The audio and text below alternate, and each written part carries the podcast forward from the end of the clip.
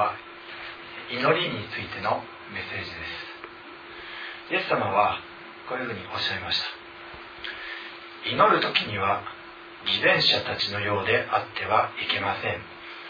彼らは人に見られたくて街道や通りや四つ角に立って祈るのが好きだからです。誠にあなた方に告げます。彼らはすでに自分の報いを受け取っているのです、えー、祈るということを人に見せるために祈る者たちがおります。人受けする祈りをしようとか。だから例えば順番に皆さんが祈ってる時にあこの人の次は私だ。よしあのことを祈ってみんなに受けさせよう。このことを祈ってみんなにこのことを気づかせてやろう。そういう下心を持って祈る祈りを主は偽善者たちの祈りというふうに言っております。彼らは人に見られたくて街道や通りの四つ方に立って祈るのが好きだからです、えー、いたんですねそういう人たちが。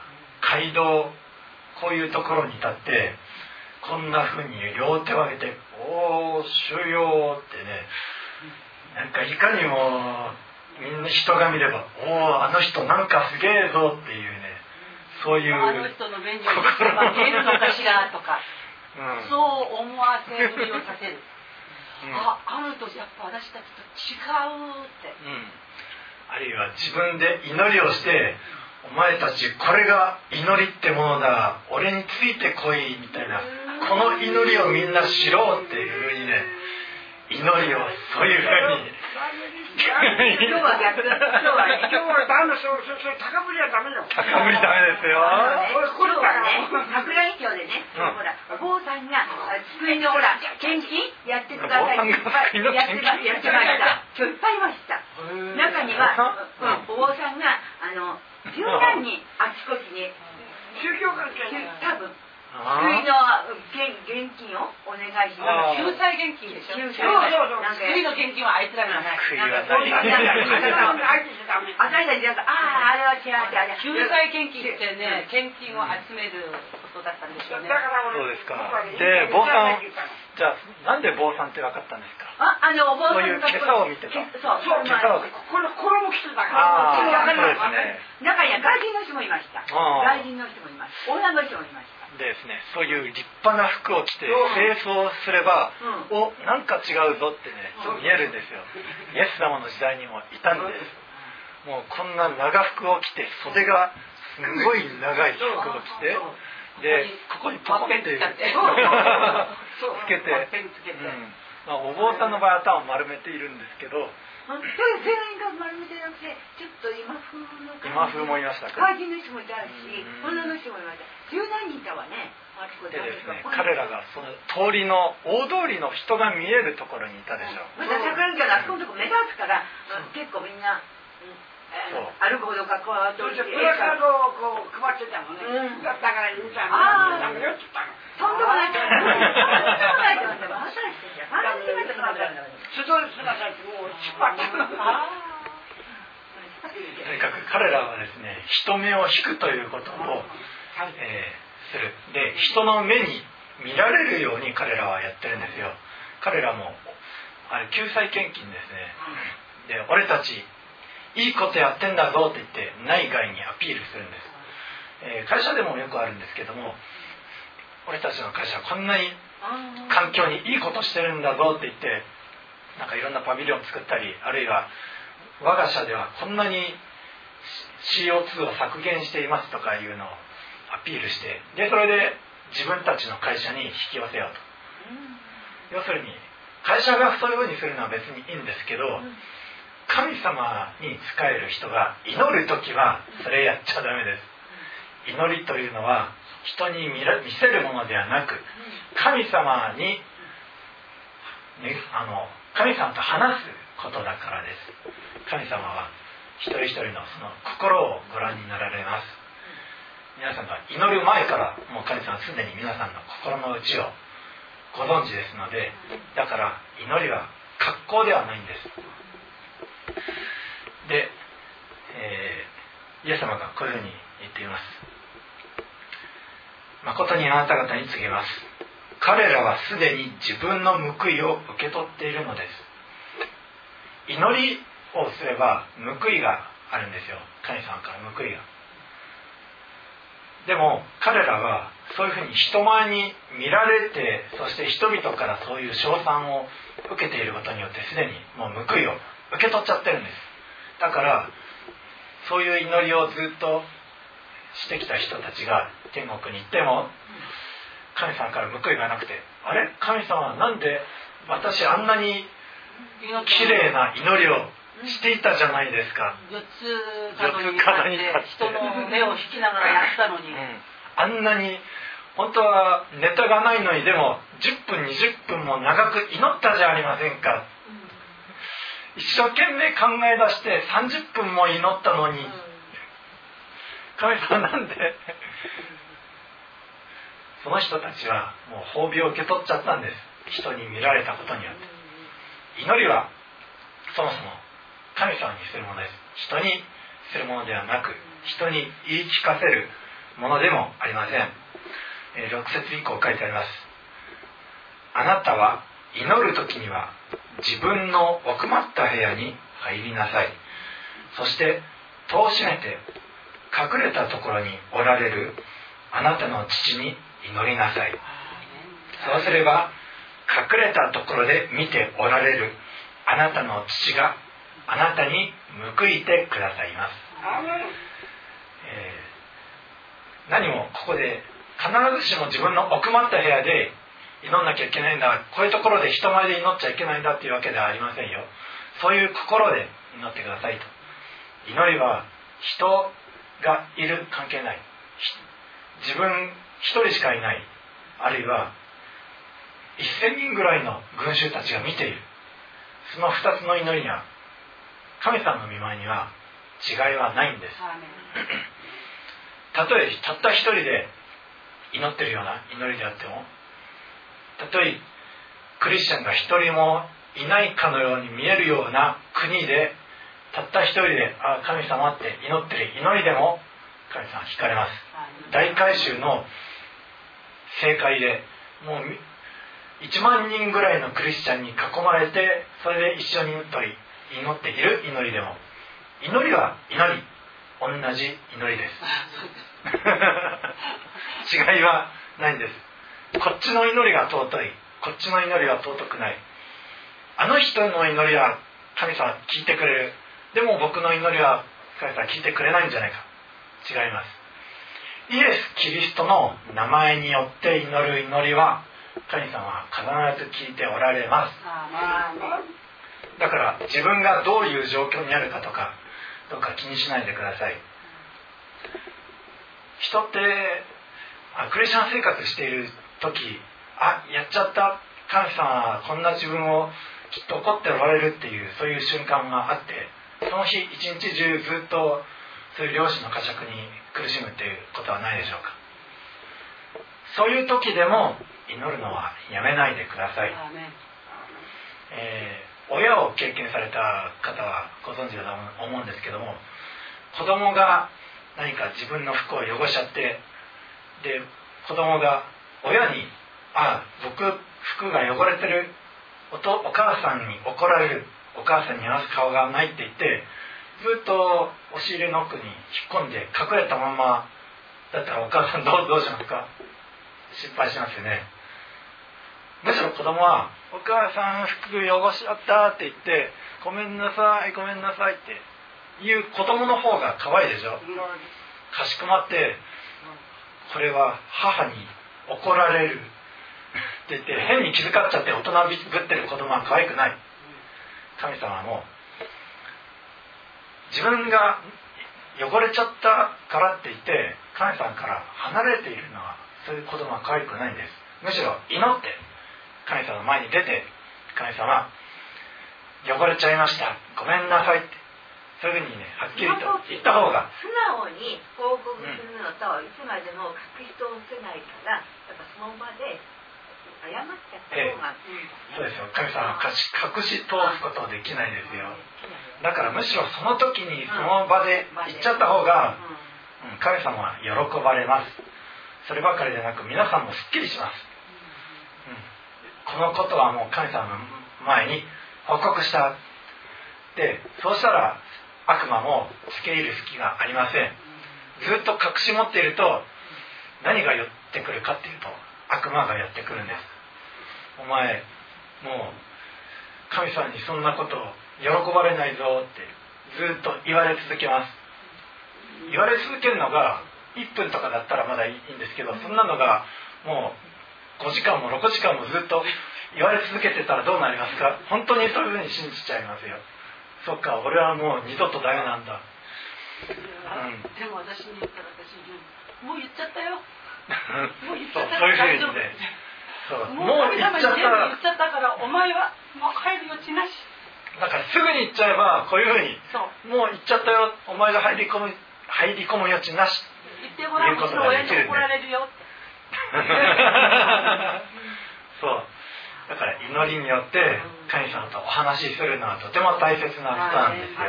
やったことは仕方がない。やったことはもう仕方がない。イエス様ごめんなさい。イエス様ごめんなさいって。でですね、神様に対してはそれで、それでいいんです。やっちゃったです。すみません。でですね、ごめんなさいは人誰か人に迷惑をかけた場合はその人にもごめんなさいやっちゃいましたって言うんですよ。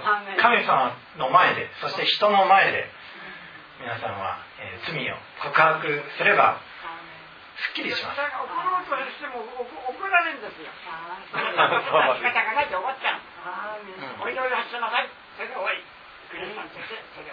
でもし罪を犯したら悔い改めたならもうその罪を二度も犯さないように皆さん気をつけるべきです。そうして、うん、単に謝って「あごめんなさい許してねやったら許してもらったもう一度。それはダメですそれはダメですよ。しませんしませんしません。それは悔い改めではないです。それはダメですそうです。二度とやらない。悔い改めたらもう二度とやらない。そうです。それが正確で、えー、祈りについてはまだ少しですねコツがありますよ、えー、祈る時違法人のように同じ言葉をただ繰り返してはいけません。彼らは言葉数が多ければ聞かれると思っているのです。だから彼らの真似をしてはいけません。あなた方の父なる神はあなた方がお願いする先にあなた方に必要なものを知っておられるからです。同じ言葉を何度も繰り返せばいいと思っている人がおります。えっとですね、なんか小さい頃僕がなんかお墓の前に親指お墓から10メートル以内に入ったら親指を隠さなきゃいけないでもし親指を隠さなければごめんなさい100回言わなければ呪われるっていうなんか子供たちの間に そういう噂が流れてでそれでそれを信じちゃった子供が「ごめんなさいごめんなさいごめんなさいごめんなさい」100回うん、唱えていた。子供たちの迷信ね。そう子供たちの迷信。でですねそれを信じちゃって、まあ、100回ごめんなさい。あれ？99回しかあれ？何回数えたっけ？ああもう一度一からやり直しだってね。大変ですね。呪い。ですこれは。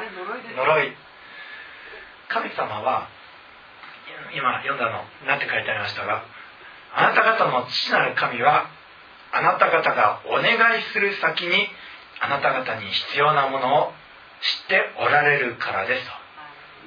だから同じ言葉を何度も何度も何度も繰り返すのは意味がないんです。神様はもう心の内にあるのを全部ご存知です。皆さんが何か悪いことしちゃった時でもあ悪いことしちゃったって。自分の心の中にその心が入る前から神様お見通しですあああいつやったなって。で皆さんがずっとそれを神様に告白していないとそのあああいつずっと抱えて持ってる辛いだろうな。早くごめんなさい言いなよ早く祈りなよってきっとね天の父なる神様思ってるんです。そういう時は一言でいいんです。神様ごめんなさい100回も言わなきゃ許してくれないような神様ではありません。100回も言ったら客に私親だったら殴る。殴るでしょ。そうだよ。親だったら殴りますね。私の子供がもし間違いを犯して「お母さんごめんなさいごめんなさいごめんなさいごめんなさいごめんなさいはい!」殴っちゃう。そう。ひどいからねひどいこと親ってことを僕もそういう人持ってるからもうくどいっていう意味だから悪魔はねそうやって親を変な風に誤解させて信じ込ませるんです。お前の父ちゃんは悪いことしたらごめんなさい100回言わなきゃ絶対許してもらえない親だぞ。悪魔はねそういうの聞いちゃダメです。親は何でもかんでもお見通しなんです。子供のその心を。だから皆さんは親に対してはもう一言でいいんです。祈るのは。心の底からごめんなさい。そしたら許してくださいます。で何も祈りはごめんなさいばかりじゃありませんよ。皆さんが欲しいものを。アメン。うん。それが欲しいです。アメンアメンアメン。で祈るんです。でですね神様はあの皆さんの口が昇る前にすでに心の内を見透かされるっていうことでじゃあ祈るって一体意味があるのかな？あるんですよ。皆さん自身が神様に実際に思いを組み立てて意識をしてそして自分の意思でこれが欲しいですって神様に言おうっていうその決意を持ってそして口に出して声に出して祈る。それがそれを神様は求めておられるんです。もし皆さんの子供が皆さん親に向かってああああその子供は何か求めてるようだけど言葉に出してないなああ分かったきっとまたおやつが欲しいん。だなよしよしおやつを与えてやろうなん。ていう親はあアホですねその子供を子供ただ「あー」って言ってるだけで何でもかんでも与えちゃう。いつまでもおやつが言えない、うん、そう。いつまでも言えない。おやつが言えなくて親は勝手にああこうだろうああだろうと思ってあげるしかない、うん、そうするとおやつじゃなく餌になっちゃう。そうそうそう。餌。子供自身のためにもよくないですね。子供が他の子供とコミュニケーションする時も「ああああ」しか言えなくなっちゃいます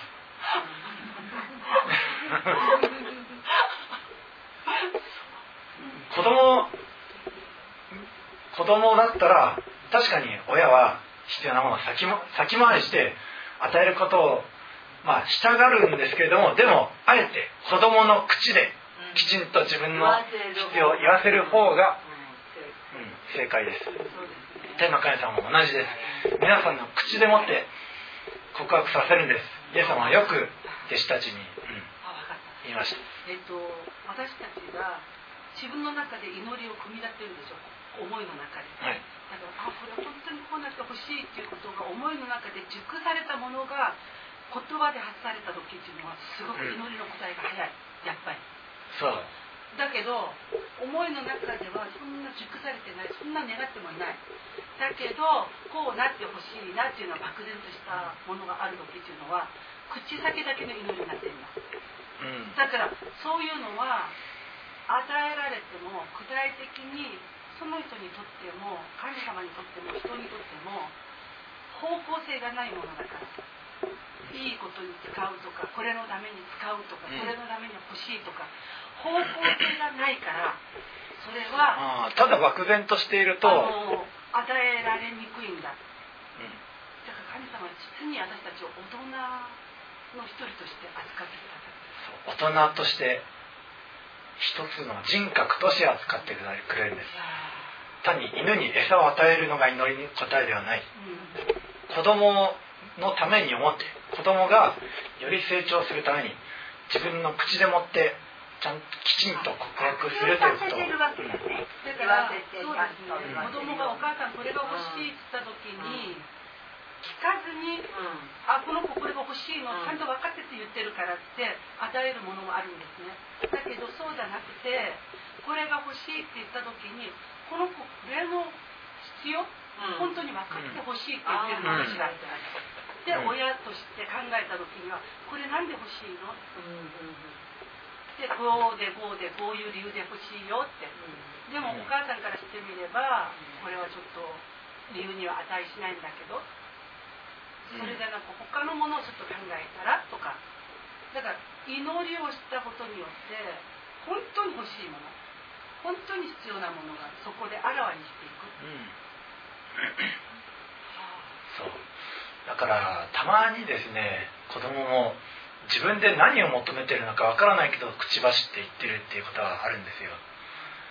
弟子たちも、うん。まあ、そういう願いをしたんですけどイエス様に。あなた方何を自分で願ってるのか自分で分かっていないと怒られたこともあります。